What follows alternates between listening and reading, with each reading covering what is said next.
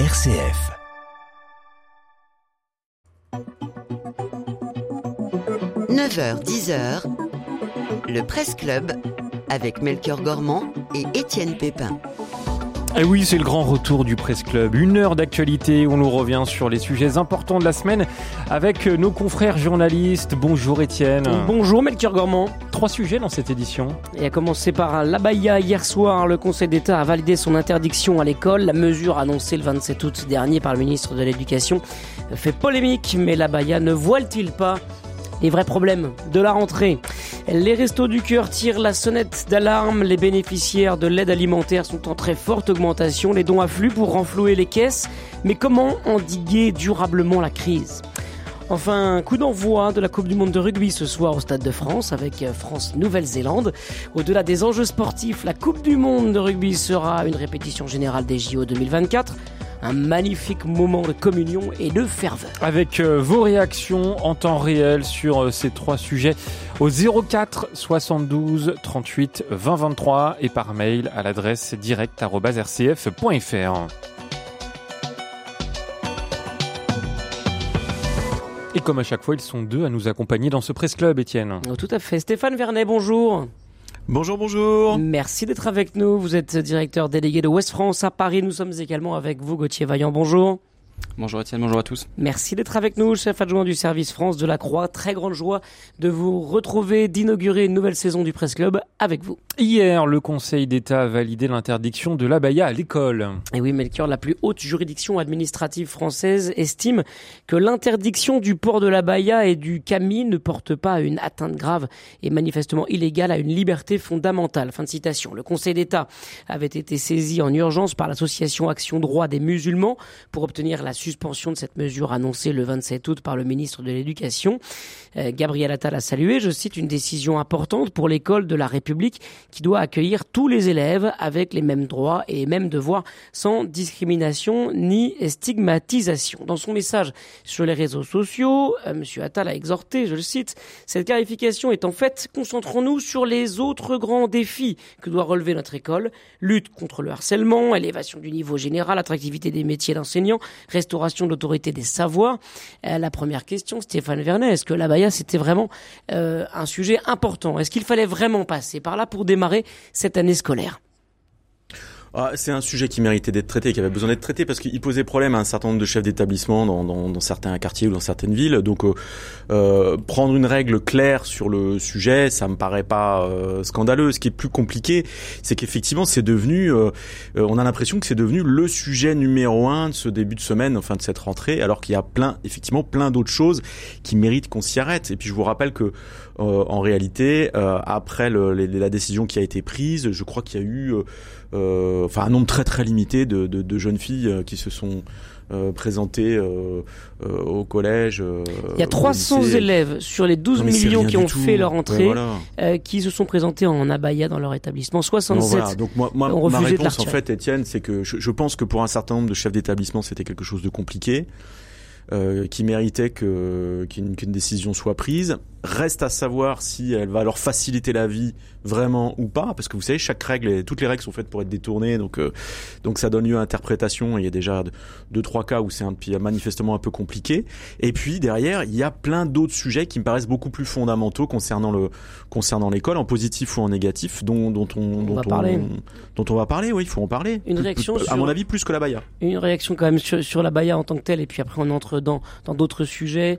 Euh, justement, Gauthier Vaillant, euh, sujet euh, primordial. C'est vrai que euh, il y a eu plusieurs alertes avec euh, des mises euh, en difficulté de la laïcité dans les établissements scolaires, et c'est peut-être ça aussi qui a créé le besoin d'intervenir de manière un peu ferme.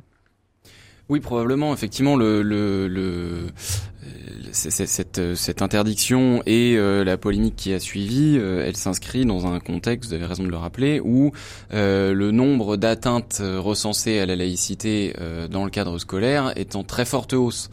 Donc donc il y a effectivement une une sensibilité de l'opinion sur le sujet, une demande de de protection et d'encadrement des chefs d'établissement parce que s'ils ne peuvent pas se prévaloir d'une d'une loi euh, qui leur permet de, de, de, dire que la décision n'est pas uniquement la leur, mais euh, l'application d'une, d'une, d'une loi plus générale, eh ben euh, ça peut être euh, ça, ça peut vite donner lieu à des, à des situations compliquées. Et ensuite, une fois que des problèmes ont eu lieu, on, on, on a connu déjà, y compris dans des circonstances beaucoup plus dramatiques, des débats pour savoir si un chef d'établissement ou une équipe pédagogique n'avait pas été un peu abandonné par le politique et par les services de l'État face à une, une situation compliquée.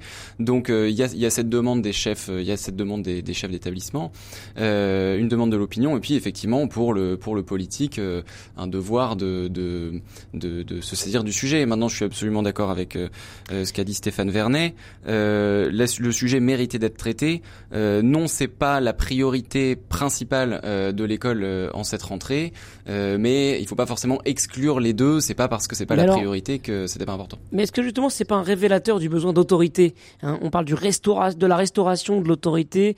Emmanuel Macron l'a dit, il a besoin d'ordre, de rétablir l'ordre. Est-ce que c'était le sujet facile pour euh, euh, taper du poing sur la table, redire qui était bien le chef?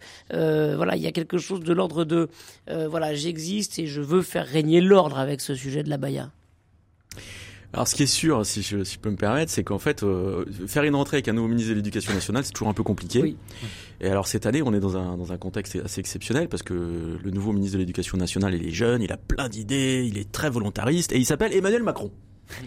Et euh, Alors c'est ça la méthode, la question, la question Stéphane Vernet, c'est finalement est-ce que Gabriel Attal est le pantin et le pantin d'Emmanuel Macron, c'est ça que vous dites. Non mais ce qui est spectaculaire, si vous voulez, c'est que le, le, président de la République l'a affirmé avec force, de manière limpide, très claire, notamment dans l'interview fleuve qu'il a donné au point, en disant euh, euh l'éducation nationale, l'enjeu est tel, euh, c'est fondamental pour l'avenir de ce pays, l'enjeu est tel que que c'est une prérogative du président de la République et c'est lui qui fait toutes les annonces essentiel, fondamental. C'est-à-dire que euh, Gabriel Attal, il gère la Baïa, la problématique euh, extrêmement importante du harcèlement scolaire là, qui a, qui a, qui a démarré euh, avec le, drame de, Poissy dès, dès, mardi.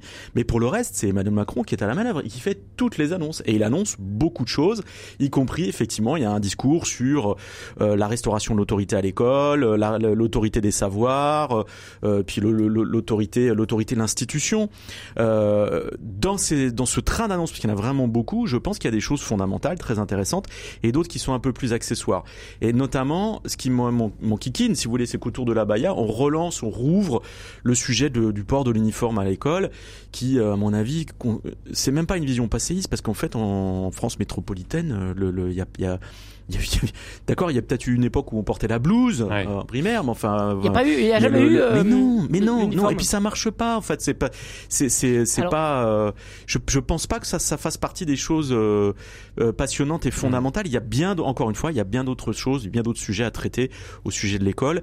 Mais je dois reconnaître que dans le dans le paquet d'annonces qui a été mis sur la table par le président de la République, il y a un certain nombre de choses qui, à mon avis, vont dans le bon sens. Peut-être qu'on pourra en reparler. Et vous, alors, qu'en pensez-vous? Est-ce que la Baïa voit les vrais problèmes de la rentrée? Est-ce que vous avez un avis sur la question? On vous attend 04 72 38 20 23. On continue ce Presse Club, hein, toujours avec Stéphane Vernet de Ouest France à Paris et puis Gauthier Vaillant de la Croix. Gauthier, justement, un mot sur l'uniforme, parce qu'on en a énormément entendu parler ces dernières semaines.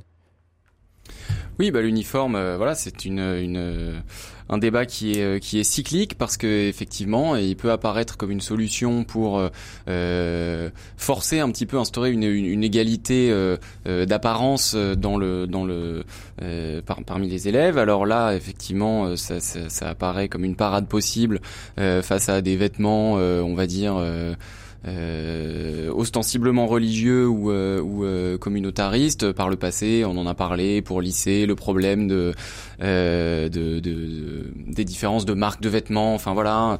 mais effectivement, dans les pays où l'uniforme où l'uniforme existe, par exemple aux États-Unis, voilà, le, le les les études, les résultats sont pas extrêmement probants, c'est-à-dire que de la discrimination entre les élèves, du harcèlement, etc.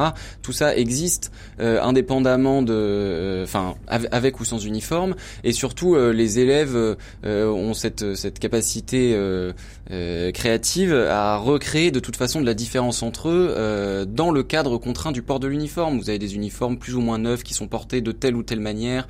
Euh, et de toute façon, il faut pas se, se, se, se leurrer. Quand on parle de l'uniforme à l'école, on a tendance à penser à des, à des petits collégiens anglais avec euh, une veste, une cravate. Euh, le président, même le président euh, Macron, quand il quand il en parle, il parle d'une tenue unique. Donc on imagine bien qu'on va pas être sur, euh, on ne serait pas sur quelque chose d'extrêmement contraint. Et par exemple, la problématique, pour revenir à la Baïa, de l'amplitude du vêtement, sera pas réglée par la question de par la question de l'uniforme euh, de manière générale, on voit bien que euh, la règle, en fait, poser une règle euh, et fixer une règle, ça apporte toujours des nouvelles possibilités de la contourner. Et l'uniforme, à n'en pas douter, présenterait exactement les mêmes les mêmes travers. Est-ce que ça ça peut, ça peut décrédibiliser finalement ce débat, tout le travail qui est mené pour faire progresser nos élèves, élever le niveau scolaire. On dit justement, euh, les mauvaises langues disent que justement le, niveau scolaire en France est, est en décrépitude, qu'il décroît d'année en année et que finalement les programmes euh, sont allégés euh, au fur et à mesure des générations. Est-ce que ce sujet peut justement perturber le, le, ce, ce désir des éducateurs et des pédagogues de faire progresser leurs élèves, Stéphane Vernet? Ben, en fait, il euh, faut pas que ce soit l'arbre qui cache la forêt. C'est ce que je disais tout à l'heure. Pendant qu'on parle de la baya ou de l'uniforme, on parle pas du reste. Or, euh, dans, encore une fois, dans le train de mesure qui a été annoncé par le président de la République, il y a quand même des choses qui vont dans le sens que vous décrivez, c'est-à-dire vers une réforme des contenus, vers euh, vous avez vous avez par exemple parmi les mesures qui peuvent aider les, les, les élèves à progresser. D'abord, la première, c'est le premier problème de l'école en France aujourd'hui, c'est qu'il faut qu'il y ait un prof devant chaque classe euh, et qu'on arrive à trouver euh, un moyen de, de, de, rendre le métier attractif, de recruter, etc. Il y a, il y a un travail qui a été fait par, par, par Papendiaï, euh, qui, euh, qui, à mon avis, euh, est en train de porter ses fruits en cette rentrée. Alors tout n'est pas parfait, mais les choses s'améliorent. Vous avez euh, l'introduction de, de la, enfin l'idée, la, la, la, la, volonté de créer des heures de soutien en maths et en français, de détecter les élèves qui sont plus en difficulté que que d'autres. Vous avez de nouveaux enseignements qui font leur apparition en primaire, la demi-heure de sport, l'enseignement artistique. devoirs faits. J'ai découvert cette matière, les devoirs faits, une heure par semaine. Ah oui, mais ça, ça existe depuis longtemps. Ah euh, c'est une mesure très récente, en tout cas qui, est, qui est, peut-être existe dans plein de collèges et lycées depuis longtemps mmh. euh, de manière facultative. Là, c'est c'est de manière un peu formulaire que c'est mmh. euh, c'est adapté depuis cette année. Et l'idée, c'est d'aider les enfants dans leur méthodologie pour apprendre. Et ça fait partie de. C'est une réglementation nouvelle.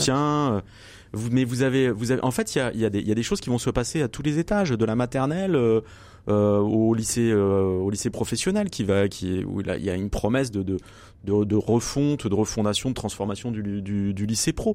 Il y a vraiment plein de choses, notamment, euh, par exemple, il y a le, le fait qu'on sait déjà que les épreuves de spécialité pour le baccalauréat n'auront plus lieu en mars comme cette année, mais en juin, parce qu'on s'est rendu compte qu'en fait, en, en avançant les épreuves à mars, on perdait. Euh, enfin, on démobilise complètement les, élèves. Les élèves. Ils, venaient, plus en cours, ils perdent deux mois, quoi, trois mois. Donc, voyez, il y a, sur. Un, il y a un certain nombre d'ajustements qui me paraissent intéressants et qui vont dans le sens de l'amélioration de l'enseignement et de la transmission des savoirs. Justement, euh, sur l'élévation du niveau scolaire et sur le, cliché que finalement, génération après génération, euh, nos élèves régressent, est-ce que vous avez justement un avis sur ce sujet, Gauthier Vaillant? Alors déjà, mon avis, euh, qui est pas un avis, enfin c'est que ah, c'est pas totalement un cliché, parce que je veux dire, c'est pas totalement un cliché parce que c'est tout ça est quand même mesuré dans un certain nombre d'études, euh, notamment de comparaison internationale, euh, dans lequel le, le, le, niveau de la France est en baisse depuis un, un, certain nombre d'années. Je, je, autant je suis absolument d'accord avec Stéphane sur le fait que la Baïa doit pas être le sujet qui cache la forêt. Moi, je serais quand même plus nuancé, même plus critique sur l'action du, du, du président et du et du gouvernement, au sens où effectivement il y a beaucoup de dispositifs qui sont lancés maintenant. Euh, le, le, le, succès euh, est quand même euh, est quand même à, à nuancer sur le, la nécessité d'avoir un, un, professeur devant chaque classe. Euh, on voit bien que le, le grand projet de l'année dernière avec Papendiaï, qui était ce pacte avec les, les, les enseignants pour leur proposer euh, contre euh, rémunération supplémentaire de faire des heures euh, dans leur matière ou dans une autre matière pour remplacer un collègue absent dans une autre classe, n'a absolument pas atteint ses objectifs, à tel point que Gabriel Attal, à la fin du mois d'août, refusait de donner le chiffre euh, du pourcentage de professeurs qui avaient accepté de participer à ce dispositif, tellement il était faible. Tout ce qu'on sait, c'est que l'objectif était 30% et qu'il est très très très loin d'être atteint. Euh, donc il y a quand même voilà un, un, certain nombre de un certain nombre de choses qui sont euh, euh qui sont compliquées parce que le l'attractivité du métier euh, voilà reste reste toujours un problème qu'on a bien vu notamment dans un certain nombre de, de sujets de reportages qui ont été faits autour de la Baïa. Si vous interrogez les professeurs sur quels sont leurs priorités de la rentrée, eh ben c'est toujours les mêmes qui ne sont pas réglées, c'est-à-dire en, en, premier lieu le nombre d'élèves par classe euh, qui lui euh, qui lui ne baisse pas. Euh, quant à, à, à, la, à, la, au changement de, de, calendrier du bac avec les épreuves anticipées qui sont reportées à juin, on parle quand même d'un gouvernement qui est en train de réformer sa propre réforme du bac. Euh, et, et euh, comme si il apportait la, la, la solution à, un problème qui, qui l'avait précédé, euh, et, et, qui en plus le, le, le réforme d'une manière qui va poser d'autres problèmes parce que euh, les épreuves anticipées du bac avaient lieu en mars. Pourquoi? Parce que ça permettait de conserver une partie de la notation du bac dans le dossier de parcoursup où la décision euh, d'acceptation des, des, des, candidatures pour le supérieur tombe en mars. Aujourd'hui, vous mettez les épreuves anticipées en juin, mais parcoursup va toujours se décider en mars. Donc en fait, le problème euh, le, de, de, ce changement de calendrier, c'est que potentiellement, peut-être, euh, le bac lui-même va encore plus perdre de son intérêt, de sa pertinence euh, à l'avenir. Donc voilà, il y a euh, effectivement beaucoup de choses à améliorer, beaucoup de chantiers. Euh, je suis plus nuancé sur l'efficacité de ce qui est annoncé mmh. et mis en œuvre par le gouvernement. Non, mais vous avez raison, Gauthier, mais enfin voilà, moi j'essaie d'être un appel d'auditeur. Et je, et je me dis qu'en fait, ce, ce, ces, ces, mesures, il faut, il faut aussi leur laisser du, du temps pour ouais. qu'elles pour s'installer un peu. Pour faut laisser, euh, faut laisser ouais, une chance ouais. au produit. Ah, mais, ma, mais, vous avez raison, tout ne marchera pas. Quoi. Et la première à nous rejoindre 04 72 38 20 23, c'est vous, Marguerite. Bonjour. Oui, bonne rentrée à tous. Ben vous Écoutez, aussi. je, je m'étonne, moi, que euh, l'on passe une heure à parler de la Baïa, parce qu'effectivement, il y a d'autres sujets euh, dans l'éducation nationale. Euh, que les élèves aient une tenue euh, correcte et euh, ne reflètent pas leur appartenance religieuse, eh bien, je trouve que ça, c'est très bien. et je ne vois pas pourquoi on remettrait en cause la loi du, de Monsieur Attal qui vient quand même grandement aider les, les, proviseurs qui d'habitude doivent toujours tout gérer tout seuls. Euh, bon, le, le, problème de l'école et du côté des enseignants, le manque d'attractivité du métier euh, dû à, à de misère. Euh, les conditions de travail, des classes à 36, et puis le, le, les heures de soutien. Eh bien, il y a longtemps qu'il existait des heures de soutien jusqu'au moment où on les a supprimées. Oui. Donc, je veux dire, rien de nouveau sous le soleil, si ce n'est une volonté de restaurer euh, le, le, métier. Et ça passe forcément par le salaire des enseignants et puis euh, aussi par un encadrement. Euh, je veux dire, euh, il y a des règles à appliquer, des règles de respect mutuel. Quand un enseignant arrive, les élèves se, se, se lèvent, c'est peut-être anecdotique, mmh. mais déjà, on, on, on se respecte. Le professeur est debout, les élèves sont debout, on se dit bonjour et le travail commence. Merci. Dans l'encadrement, du soutien euh, des professeurs et non pas le euh, pas de vague, pas de vague. Mmh. Ça, c'est une attitude d'adolescent et euh, moi, j'aimerais bien avoir des adultes. Merci beaucoup, Marguerite. On, on vous a entendu. Bah, tiens, Stéphane Vernet, vous qui avez tant envie de, de parler, qu'est-ce que vous, que, que pensez-vous du, ça commence, voilà, du témoignage de, de, Marguerite vous faites déjà charrier. Et, et on va mais conclure non, avec je ça. Suis hein. tout à fait, je suis tout à fait d'accord avec Marguerite, mais en fait, euh, le, ce que ce que ce qu'elle met en avant, c'est c'est ce que, il me semble que c'est en, en grande partie précisément ce qu'on était en train de se dire. Bon bah voilà, au moins réponse euh, efficace. Merci. Ouais, non mais bon, alors là c'est parfait. Allez, on va passer à notre deuxième sujet du Presse Club.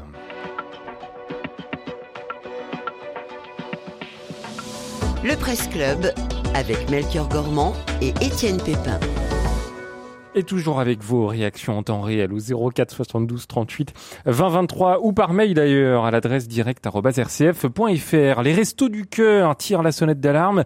Les associations solidaires sont en difficulté Oui, Melchior, le nombre de bénéficiaires de l'aide alimentaire est en augmentation très forte en France. Dimanche, les Restos du Cœur ont lancé un appel d'urgence. Ils ne peuvent plus faire face à l'afflux des demandeurs qui se multiplient avec l'inflation. Cette année, les associations de solidarité euh, pourraient distribuer 35% de repas supplémentaires, soit 170 millions contre 142 euh, en 2022. Au total, 2,4 millions de personnes ont bénéficié de l'aide alimentaire l'année dernière, soit trois fois plus qu'il y a 10 ans. Il manque 35 millions d'euros au Resto du Cœur pour euh, y parvenir.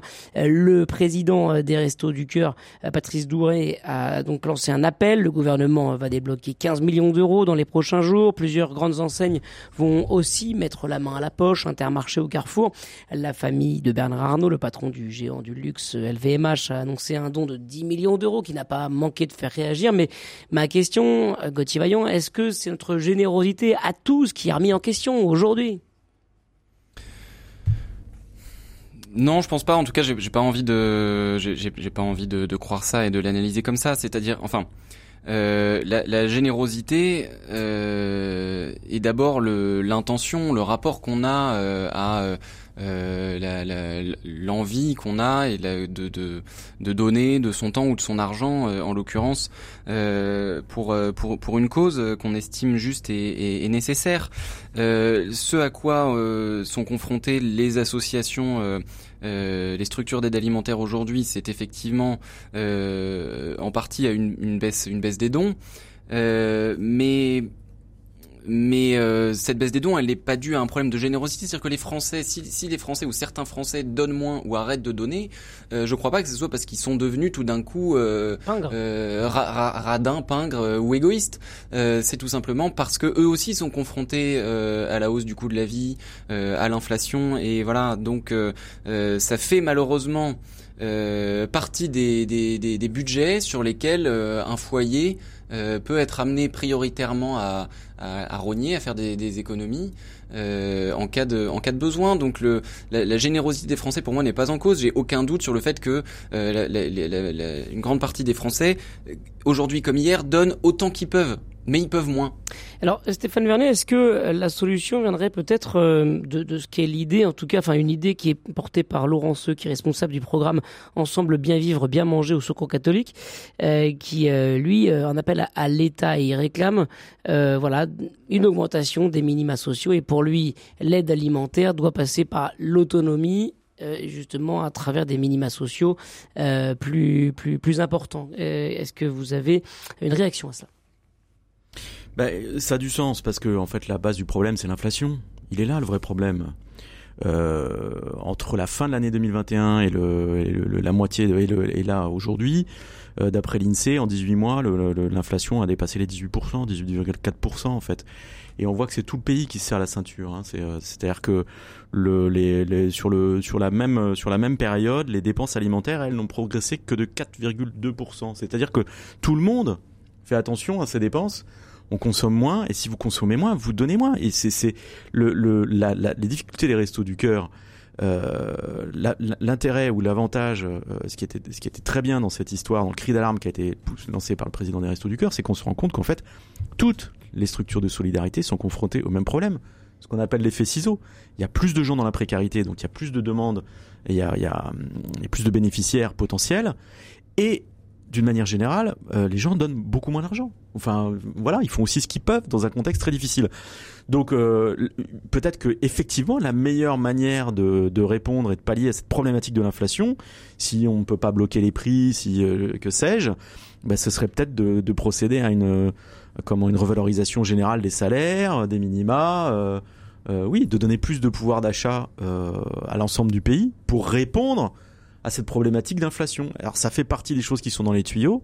Notamment, je vous rappelle que dans la grande initiative politique d'ampleur euh, prise par le président de la République en ce début d'année, la chose qui paraît à, peu près la plus claire, c'est une espèce de conférence sociale euh, au mois d'octobre sur la problématique des bas salaires. Mais parce que dans notre pays, on a, vraiment un, un gros, gros problème autour de l'échelle des salaires. Les salaires sont sont trop bas, trop disparates, et c'est sans, sans doute le meilleur moyen de répondre à toutes ces problématiques-là, c'est d'augmenter le niveau général euh, de, de, de vie euh, de tout le monde, en commençant par, les, par ceux qui sont le plus en difficulté, le, qui, sont, qui sont en bas de l'échelle. Gauthier Vaillant Il y a une autre une autre piste qui est qui est intéressante. Alors elle est très compliquée à mettre en œuvre, mais euh, elle, est intéressante à mettre dans la dans la réflexion qui est portée par un certain nombre de d'associatifs et, et, même de, de chercheurs euh, euh sur les, les, problématiques de l'alimentation. C'est l'hypothèse de la sécurité sociale de l'alimentation. Euh, c'est-à-dire euh, euh, l'idée d'imaginer que sur un financement, comme pour la sécurité sociale, sur un financement basé sur des, des, cotisations sociales, on pourrait mettre en place un, une espèce d'allocation universelle de l'ordre de 100 ou 150 euros par mois destinée destinée à l'alimentation, ce qui ce qui permettrait à euh, ce qui permettrait de euh, d'assurer voilà un minimum pour chacun et de donner aussi aux personnes euh, les plus les plus fragiles un petit peu la main sur leur alimentation. Parce que un des problèmes rencontrés dans le dans le secteur de l'aide alimentaire c'est qu'en fait les bénéficiaires qui sont de plus en plus nombreux sont confrontés à euh, concrètement un problème qui est qu'ils n'ont pas le choix euh, de, de, de, des dons dont ils bénéficient, euh, ce qui pose un certain nombre de problématiques de santé en matière d'équilibre alimentaire, de qualité des produits, etc. Donc c'est une réflexion euh, que moi je trouve euh, intéressante.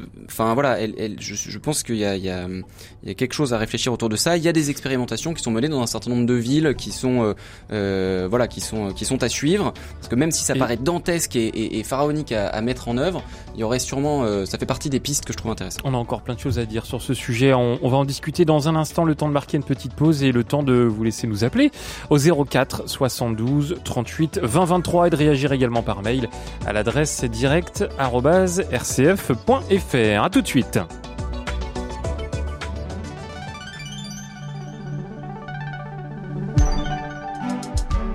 En quête de sens, Marie-Ange de Montesquieu. S'aimer sous les cocotiers ou sur le bord du lac de Côme, c'est beau et si romantique, mais quand vient le temps de revenir à la maison, les rythmes s'affolent et patatrac, le métro nous renvoie au réel et parfois à ses rudes exigences et autres sources d'inquiétude voire d'angoisse. Alors voilà comment garder la magie de l'amour après les vacances, tentative de réponse ce vendredi à 17h. Écoute dans la nuit, Cécilia Duterre. Pour la première soirée lecture de la rentrée, lisez-nous vos textes sur le thème Commencer, recommencer. Faites-nous découvrir vos perles de lecture autour du commencement et du recommencement, de la naissance et de la renaissance, du cycle des saisons et de la vie. Écoute dans la nuit, c'est ce soir à 22h.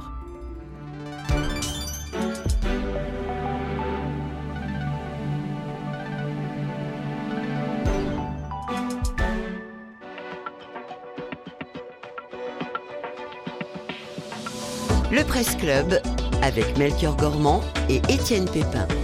Et toujours avec Stéphane Vernet de Ouest France à Paris et Gauthier Vaillant du journal La Croix. On continue sur les restos du cœur hein, qui ont tiré la, sonnette d'alarme, euh, ce qui en vient à, discuter aussi, Étienne, de la paupérisation de la société. Je rappelle que vous pouvez euh, appeler en temps réel pour euh, réagir au 04 72 38 20 23. Est-ce que Stéphane Vernet, justement, on assiste vraiment à une paupérisation de la société? Et est-ce qu'on est là dans une période comparable à la période d'après-guerre, par exemple, où il était difficile de se, de se relancer et la vie des, des Français était bien, bien difficile?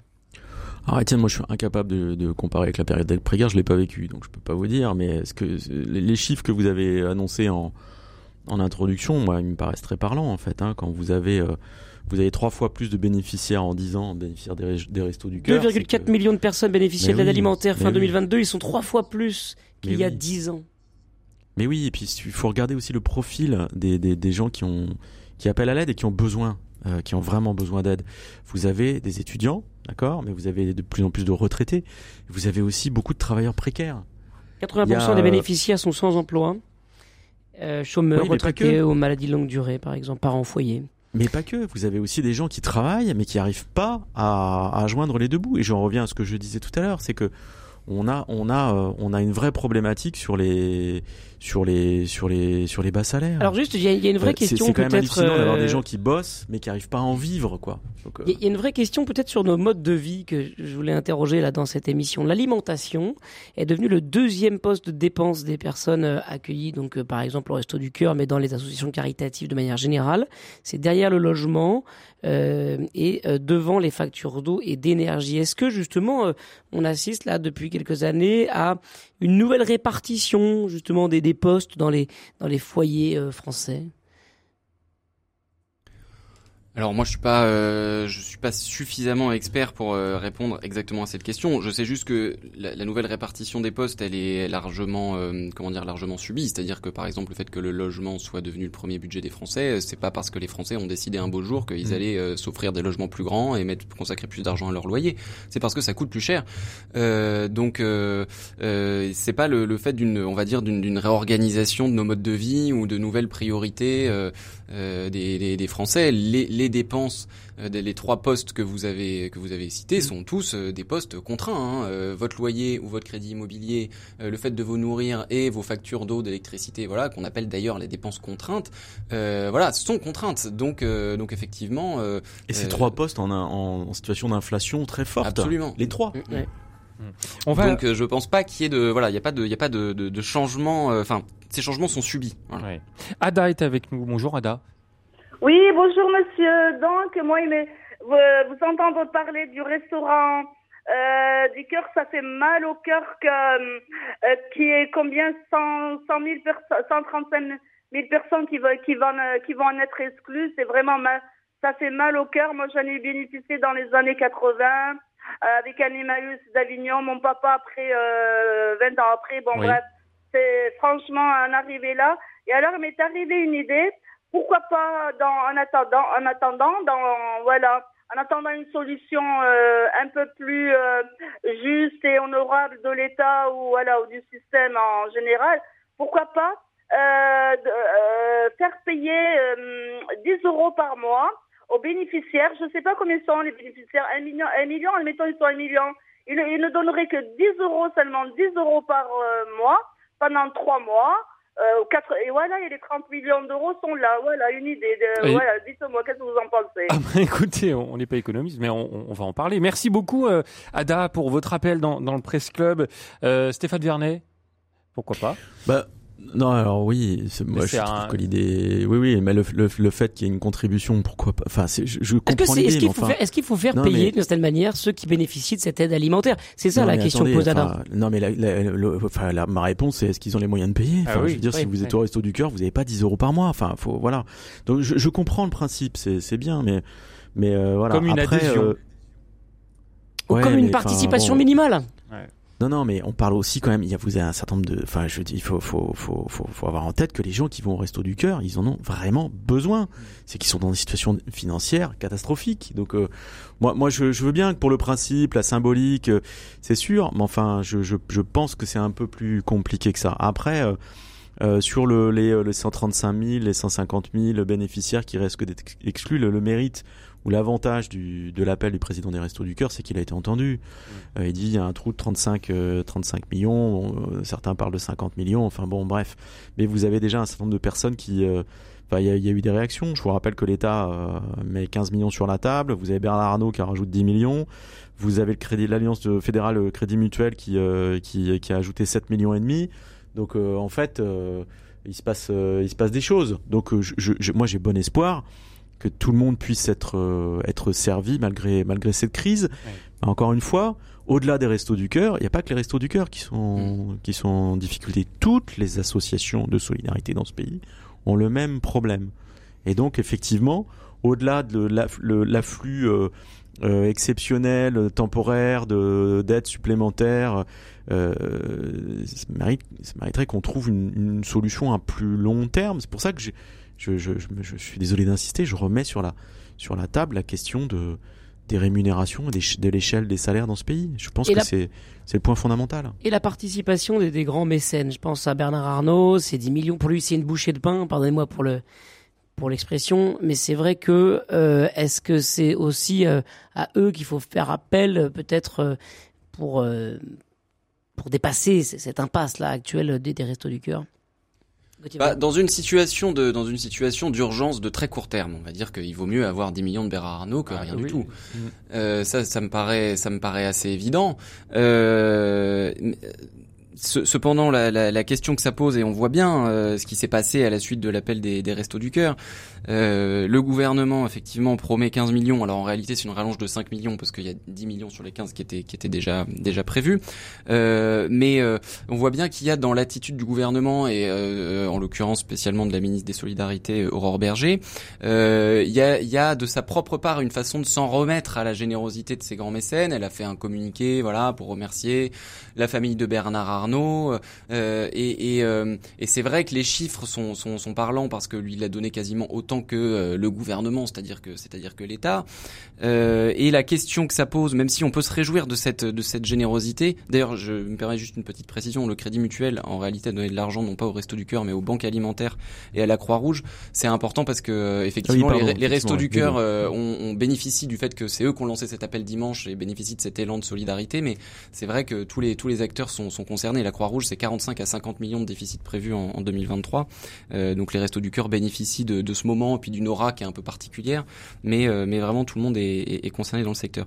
Mais donc la question que pose cette euh, cette générosité des mécènes qui quelque part vient écraser dans les chiffres la participation du gouvernement, c'est que ça montre que il faut un pilotage politique euh, de cette question euh, de cette question alimentaire. On ne peut pas s'en remettre uniquement à la générosité des grands des grands des grands mécènes ou des grandes entreprises euh, parce que c'est aussi quand même le rôle de l'État de garantir voilà le le, le, le, le minimum vital à, à, à, sa population et je rejoins totalement Stéphane Vernet sur le fait que la générosité de Bernard Arnault n'exonère pas le gouvernement de la nécessité de se pencher sur la question des minima sociaux.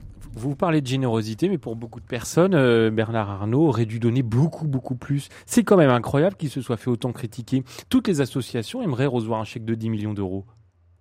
Stéphane Vernet. Bah oui, non, moi je trouve que cette polémique n'a pas de sens. C'est incroyable. Vous avez vu, rien n'oblige Bernard Arnault à, bah, donner, faire un don. Il, donne. La première chose, la, première chose qu'on pourrait lui dire, c'est merci. Voilà. moi, je, cette polémique, je, je, je la trouve. C'est pour ça qu'on n'a pas ouvert le sujet avec justement Bernard Arnault, qu'on le termine de manière un peu anecdotique, parce qu'on peut juste euh, bah, peut-être remercier ceux qui se mobilisent pour donner un coup de main à ceux qui en ont euh, le plus besoin. Bernard Arnault, mais également, on les a cités, euh, Carrefour, Intermarché, il y en a plein, évidemment, qui, euh, qui sont généreux et peut-être de manière plus discrète. Et c'est le cas d'ailleurs pour tous les donateurs, pour toutes les associations en France. Allez, on va changer de sujet dans un instant, le temps d'écouter une chanson de Juliette Armanet. Euh, ouais, préparez, vous allez aller au vestiaire. Je suis pas très habitué. on va parler rugby dans un instant. Pour toutes les guerres qu'on s'est faites, des fêtes son foi dans nos têtes par tous les temps, les vents, tous les cerfs-volants envoyés, envolés, les ailes arrachées obstinément. T'avais aimé mon image, mage, la pluie sur mon visage, nos cœurs à l'aventure, scellés dans l'or pur, tu m'as blessé, lassé, crochet, accroché, tu m'as aimé. Qu'importe si tout entre nous s'entame, qu'importe si tout entre nous s'enflamme, qu'importe si tout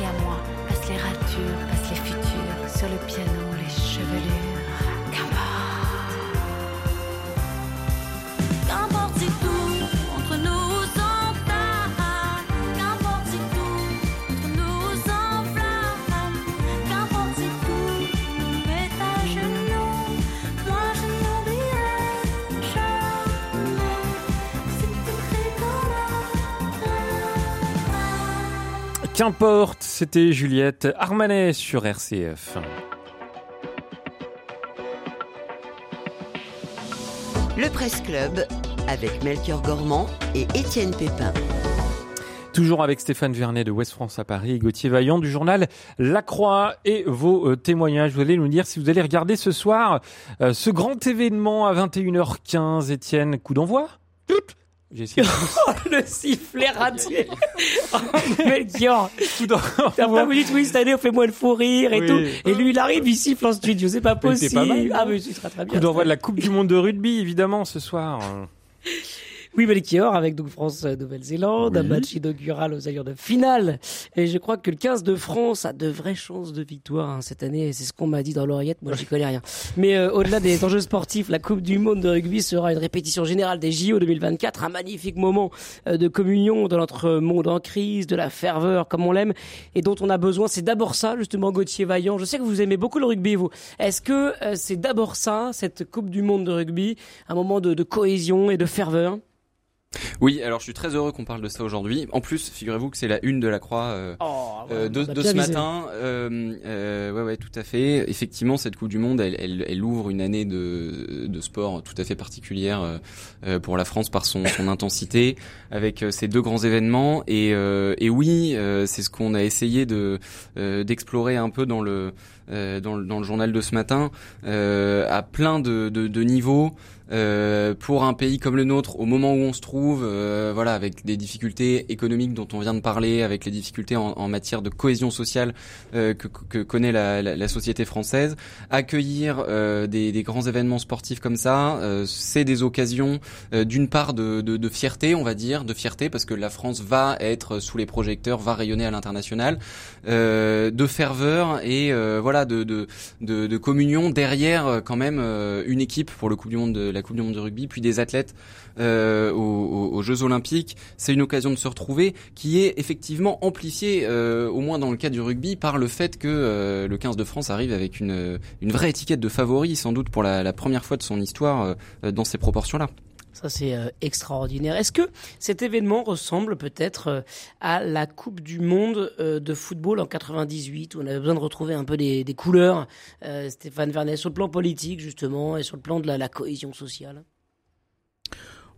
Sur le plan politique, c'est, il est clair que le président de la République euh, en faire un instrument au service de, voilà, d'une espèce de relance, d'une réhausse du moral des Français. euh, voilà, il, a- donné une, une interview à l'équipe, etc. Il s'affiche et tout ça. Bon, voilà. Après, euh, est-ce que ça va fonctionner euh, je, je, je, je, suis incapable de, de vous le dire. On, on, on voit à peu près, ça peut apporter un certain nombre de retombées, notamment économiques, intéressantes.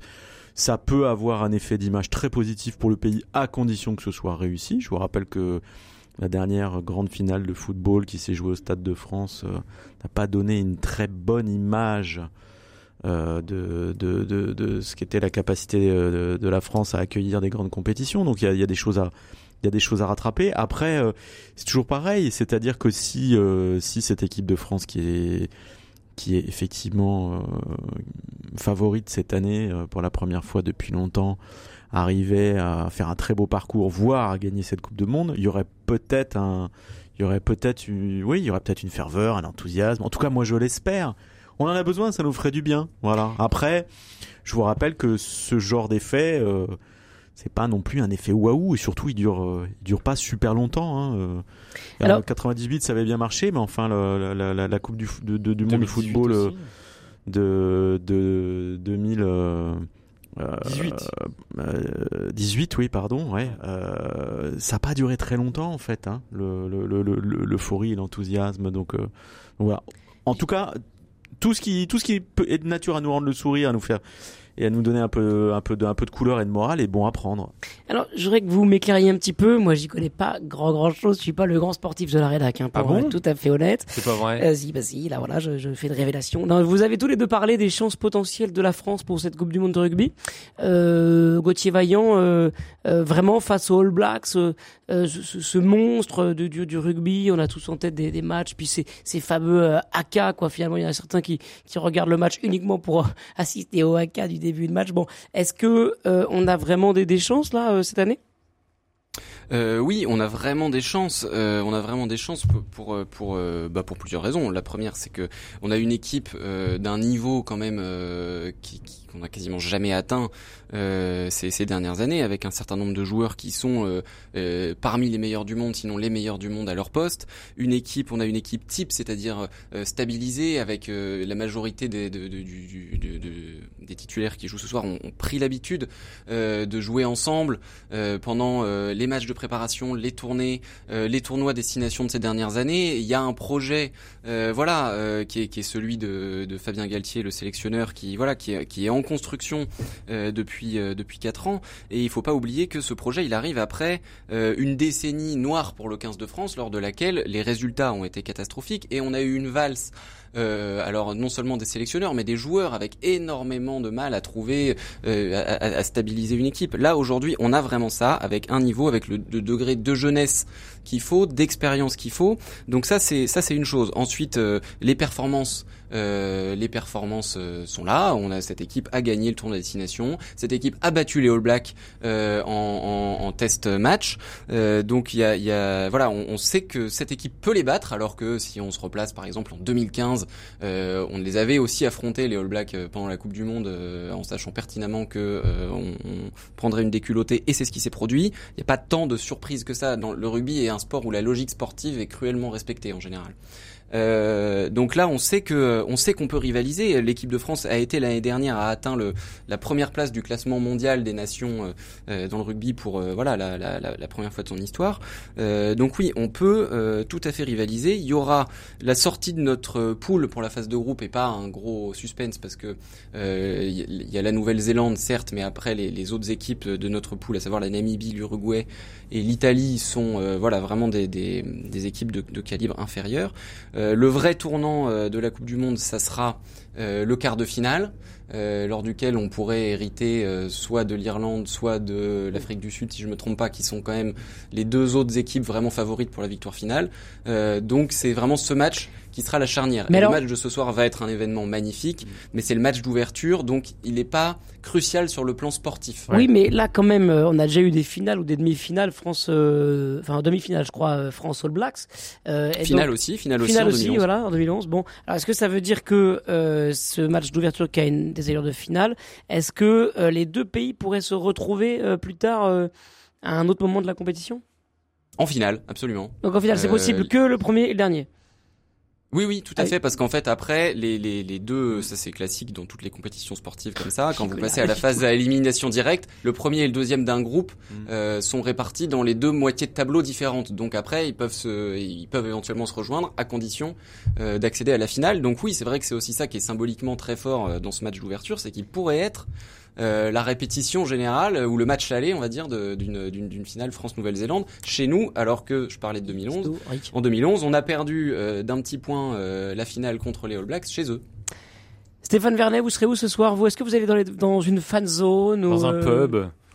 Non, non, je suis chez moi, mais je vais regarder en fait. Alors le, le truc, hein, c'est que je, je bois, je bois les paroles de Gauthier Vaillant parce que je j'y connais rien. Enfin, je suis à peu près aussi qualifié que vous, Étienne, Ah oui, c'est en dire. matière de rugby. Ouais. Mais mais euh, mais non, mais ça m'intéresse. Je pense que c'est un événement, ouais. Donc euh, ouais, ouais, moi je je je vais pas tout comprendre parce que je les, les règles m'échappent en grande partie. Mais euh, mais je vais regarder, ça m'intéresse, ouais. J'ai Il faut envie- faire les envie de passes voir. vers l'arrière. Ouais. Ah, ça, un, je sais. un Et j'ai vu que le, ba- le ballon n'était pas n'était pas rond, donc c'est le Non, ballon bah, enfin, au oui, ballon. c'est- c'est- c'est le Allez, rugby. non, je suis quand même Ouais. pas si naïf que ça, Euh, rassurez-vous. Gauthier, un pronostic pour ce soir? Ah non non non, moi je veux pas porter la poisse. Ah bon? Bon bah super. Eh ben écoutez, on Moi, j'en ai pas non plus. soir. ça n'est pas- Vous allez pas regarder, Étienne Ah si, si, si, Non. bon, enfin, je sais pas. Je pense pas, ça Bon, m'étonnerait. je vous dirai. Ouais, vous me direz, vous m'enverrez un message ce soir. Allez, on va passer au choix de nos invités, euh, Étienne. Gauthier Vaillant, qu'est-ce que vous Alors, avez... euh, rappelez-nous ce que c'est. Ah oui, le Gauthier, même, le, le, le, Le choix. le choix des invités. Évidemment. Alors c'est le climax, c'est le sommet de cette émission, quand même l'appeler euh, Melchior Gormand. L'idée c'est de donner euh, la parole à nos invités pour qu'ils euh, mettent un peu en valeur les informations positives de la semaine de leur choix. Ils ont carte blanche pour essayer d'éclairer notre notre week-end avec une information positive. Donc Gauthier Vaillant, vous avez la parole. Je sais même pas quel est votre choix aujourd'hui.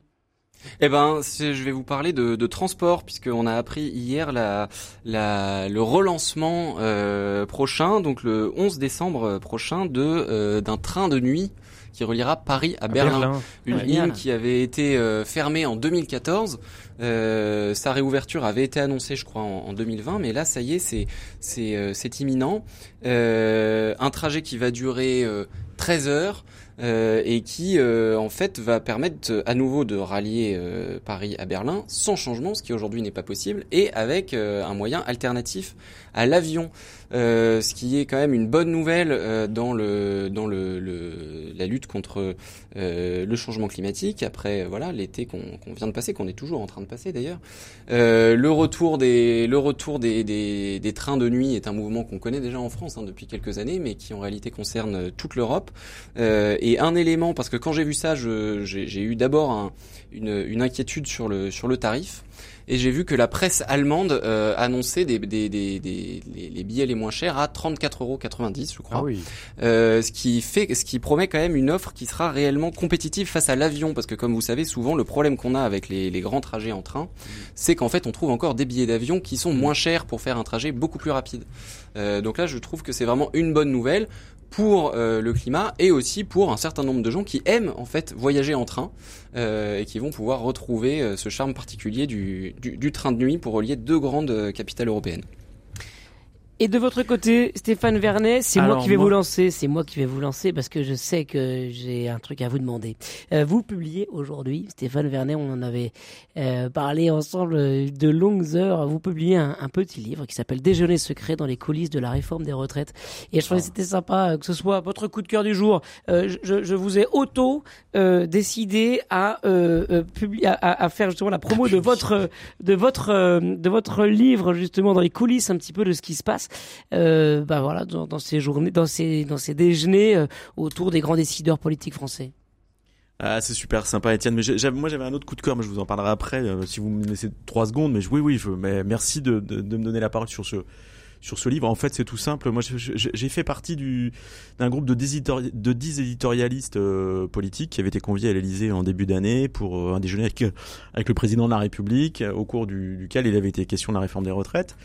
Et en fait, c'est un exercice qui est très courant dans la profession. En fait, tous les journalistes politiques font des déjeuners avec des personnalités politiques euh, très très régulièrement. Et d'ailleurs, ça se fait dans d'autres secteurs. En tout cas, à Paris, c'est vraiment quelque chose de très répandu. Et là, ce déjeuner-là avait fait, euh, était devenu un objet de scandale, en fait, où on expliquait, euh, il y a des gens qui ont expliqué que Emmanuel Macron distribuait ses éléments de langage, etc. Enfin, acheter les journalistes, en gros. Hein, donc, on a été traité de de, perroquets, de corrompus, enfin bon, plein, plein de choses. Et moi, c'est, euh, cet épisode-là m'est resté un peu en travers de la gorge. Alors, je suis pas, je suis pas sociologue, je suis pas historien, euh, je suis pas essayiste, j'ai pas fait un essai, mais je, j'ai compris qu'il y avait un certain nombre de gens qui n'avaient pas compris ce qui se passait autour de ce rendez-vous qui n'était en réalité pas du tout secret et qui est tout à fait classique euh, et j'ai pris le parti d'en faire un récit, c'est-à-dire que je, sur une période de six mois, je, raconte une, douzaine de déjeuners avec des, politiques, des déjeuners de groupe entre journalistes et politiques,